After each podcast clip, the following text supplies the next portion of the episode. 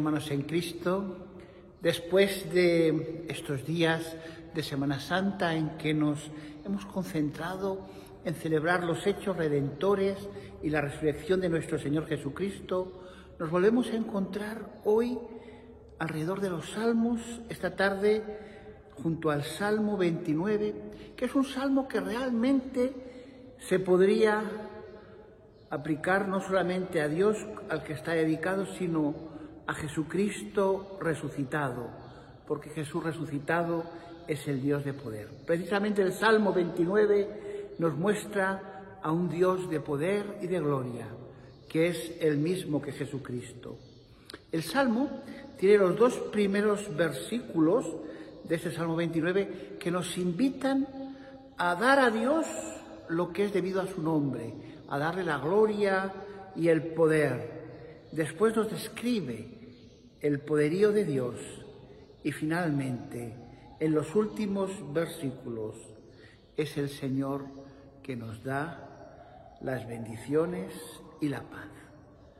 En los dos primeros versículos, el salmista dice, tributad al Señor, oh hijos del poderoso, dad al Señor la gloria y el poder, dad al Señor la gloria debida a su nombre, adorad al Señor, en la hermosura de su santidad.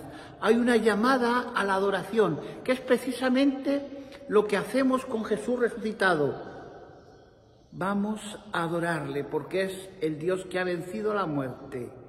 Dad al Señor la gloria de vida a su nombre.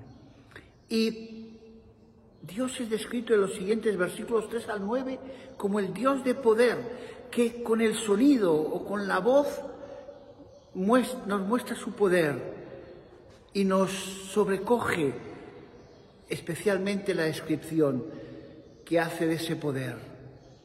Voz del Señor sobre las aguas, voz del Señor con potencia, voz del Señor con gloria, voz del Señor que quebranta los cerros, cedros, voz del Señor que derrama llamas de fuego, voz del Señor que hace temblar el desierto, voz del Señor que desgarra las encinas.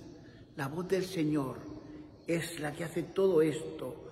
Su poder es inmenso, hace temblar los, el desierto, desgarra las encinas. Es una voz poderosa. En realidad es una, una voz que sobrecoge. Y es que, queridos hermanos, el Dios que triunfó en la muerte es un Dios que sobrecoge el Dios que triunfó y nos dio la vida es un Dios que sobrecoge y nos invita a que le adoremos.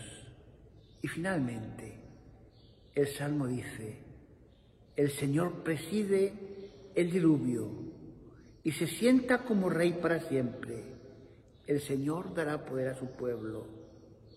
El Señor bendecirá a su pueblo con paz ese Dios de inmenso poder, ese Dios de gloria, es el que también nos puede dar paz.